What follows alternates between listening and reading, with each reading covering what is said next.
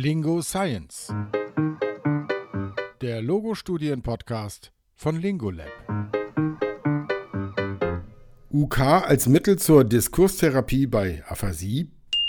In der Aphasietherapie konzentriert sich die Behandlung meist darauf, den Betroffenen zu helfen, so viel wie möglich von ihrer ursprünglichen Sprachfähigkeit wiederzuerlangen. Sobald eine Person ein Plateau in der Sprachrehabilitation erreicht hat, verschiebt sich der Schwerpunkt dann auf kompensatorische Strategien. Das letzte Jahrzehnt der Aphasieforschung hat aber gezeigt, dass auch in der chronischen Phase noch Verbesserungen erzielt werden können. Eine wirkungsvolle Strategie ist das Self-Cueing bei Wortfindungsschwierigkeiten. So können Betroffene auf einer Buchstabentafel spontan auf den ersten Buchstaben des Zielworts zeigen oder ihn aufschreiben. Es ist mittlerweile auch gut belegt, dass Gestik den Wortabruf erleichtern kann. Die Theorie der intersystemischen Reorganisation von Luria besagt, dass ein schwaches System während einer Intervention wiederhergestellt bzw. gestärkt werden kann, wenn es mit einem stärkeren oder intakten System gepaart wird. Intersystemische Reorganisation erfordert, dass eine Person zwei funktionell unterschiedliche Systeme in ein neues, verwandtes System reorganisiert. Die Verwendung der Self-Cueing-Strategien, um Wortabrufschwierigkeiten zu überwinden, kann somit auch der Theorie der intersystemischen Reorganisation zugeschrieben werden. Im weiteren Sinne könnte deshalb auch der Einsatz von unterstützter Kommunikation, im folgenden UK genannt, genutzt werden, um die Wiedererlangung der Sprache zu unterstützen, anstatt sie nur als Alternative zu sehen. Das heißt, eine Person mit Aphasie kann dazu angehalten werden, das intakte visuelle System zu nutzen, um das schwächere System der gesprochenen Sprache zu verbessern. Daraus resultiert vielleicht eine neuartige Kopplung von sprachlichen und visuellen neuronalen Netzwerken. Die UK könnte somit sowohl Defizite kompensieren als auch die Spracherholung unterstützen.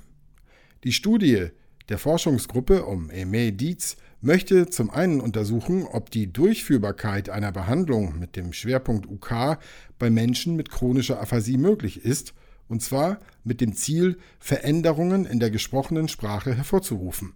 Zum anderen soll nach Hinweisen auf durch UK hervorgerufene Veränderungen in der Hirnaktivierung gesucht werden. Zwölf Erwachsene mit chronischer Aphasie nach Schlaganfall wurden für die Studie in Krankenhäusern und Selbsthilfegruppen akquiriert. Bei allen Testpersonen lag ein ischämischer Infarkt der linken mittleren zerebralen Arterie vor. Alle sind Rechtshänder, nehmen keine Drogen und befanden sich zum Zeitpunkt der Studie nicht in sprachtherapeutischer Behandlung. Außerdem bestanden alle Testpersonen ein audiometrisches Hörscreening sowie ein Gesichtsfeld-Aufmerksamkeitsscreening und hatten ein normales oder korrigiertes Sehvermögen. Es waren verschiedene Aphasietypen und Schweregrade vertreten. Die Testpersonen wurden einer UK-Gruppe oder einer Usual Care-Gruppe zugewiesen. Die Usual Care-Gruppe umfasste eine traditionelle, individuell abgestimmte Sprachtherapie ohne Verwendung eines UK-Geräts. Für die Patientinnen und Patienten der UK-Gruppe wurde ein personalisiertes Interface auf einem Dynavox VMAX gestaltet, damit sie zwei für sie persönlich wichtige Geschichten erzählen können. Jede Erzählung enthielt zwei relevante Fotos aus dem persönlichen Bildarchiv der Teilnehmenden und sechs Textfelder mit Sätzen. Die Sprechschaltflächen waren so programmiert, dass sie mit dem Inhalt in den Textboxen übereinstimmten und die Sätze vorlasen. Die Probandinnen und Probanden wurden angeleitet, wie sie Schlüsselwörter ausfindig machen können, die mit ihrer persönlichen Erzählung assoziiert waren. Dabei wurden die Bilder, der Text oder die Tasten verwendet. Sie sollten dennoch immer versuchen, die Zielwörter zu sprechen, damit das Gerät die gesprochene Sprache nur ergänzt. Während der Nacherzählungen mit klinischem Personal und mit unwissenden Zuhörern erhielten sie Anweisungen, wie sie sich selbst Hinweise geben können um den Wortabruf durch die Verwendung von verschiedenen Elementen des Geräts zu erleichtern. Abgesehen von den Diagnostiksitzungen bekam die Usual Care Gruppe im Gegensatz zur UK Gruppe keine Aufgabe zum Nacherzählen einer persönlichen Geschichte. Es wurden zusätzlich auch funktionelle MRT-Scans durchgeführt vor und nach der Intervention. Vor der MRT-Untersuchung wurden die Testpersonen eingewiesen und übten eine Benennaufgabe, bis sie erfolgreich waren. Im Scanner wurde ein konkretes Substantiv präsentiert und die visuelle Anweisung gegeben, entweder an Verben zu denken, die mit dem Substantiv assoziiert sind und die assoziierten Verben laut zu sagen, oder das Substantiv zu wiederholen. Die Substantive waren so konzipiert, dass sie transitive Verben hervorrufen. Ein Stimulus war zum Beispiel Keks. Typischerweise facilitiert dieses Wort Verben wie essen und backen. Die Intervention dauerte vier Wochen. Anschließend nahmen die Testpersonen an einer zweiten Untersuchung teil, um ihre Geschichten nachzuerzählen und den letzten Teil der MRT-Testung zu absolvieren. Die UK-Gruppe und die Usual Care-Gruppe erzählten jeweils zwei Geschichten einem Mitglied des Forschungsteams, welche als unvoreingenommene Zuhörerin fungierte.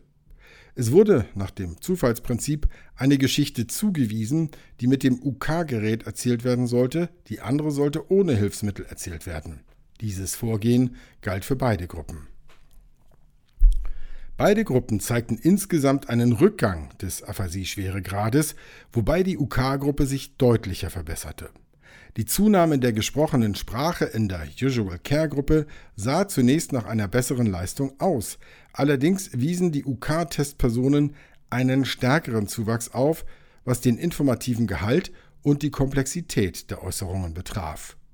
Menschen mit flüssiger und unflüssiger Aphasie in der UK-Gruppe produzierten mehr Wörter insgesamt, wobei sich bei der nicht flüssigen Aphasie sogar ein Anstieg bei grammatikalisch korrekten Sätzen nachweisen ließ.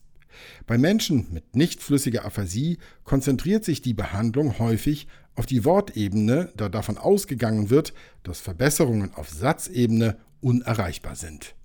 Obwohl die aktuelle Studie keinen Beweis dafür liefert, dass ein UK-Ansatz der Usual Care-Behandlung überlegen ist, zeigen diese Daten ein Potenzial zur Verbesserung der Erzählfähigkeit bei Menschen mit nicht flüssiger Aphasie mittels UK, sogar bei begrenzten Behandlungssitzungen.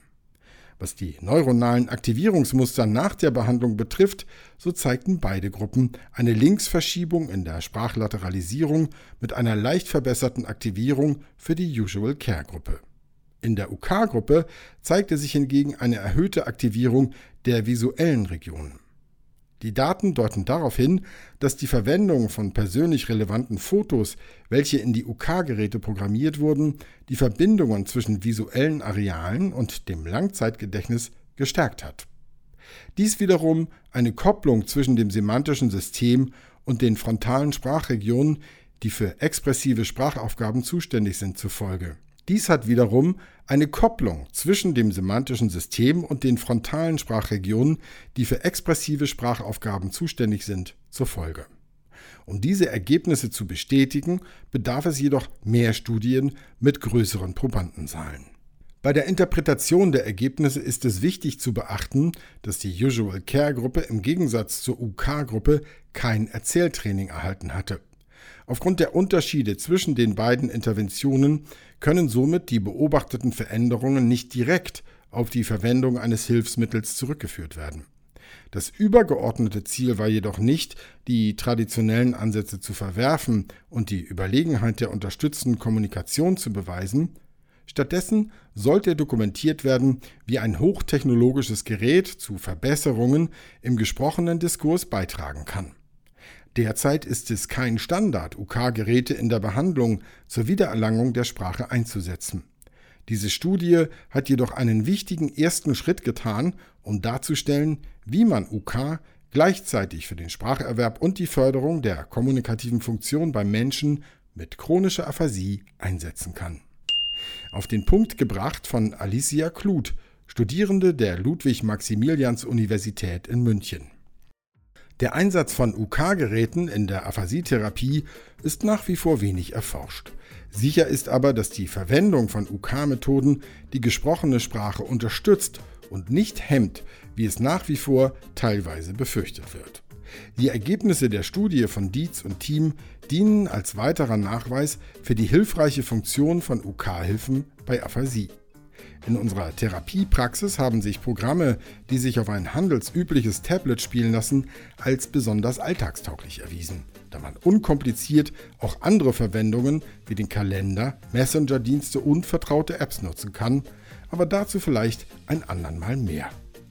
Lingo Science ist eine Gemeinschaftsproduktion von Lingolab und dem Bundesverband für akademische Sprachtherapie und Logopädie DBS. Eine schöne Woche wünscht Ihr Team von Lingolab.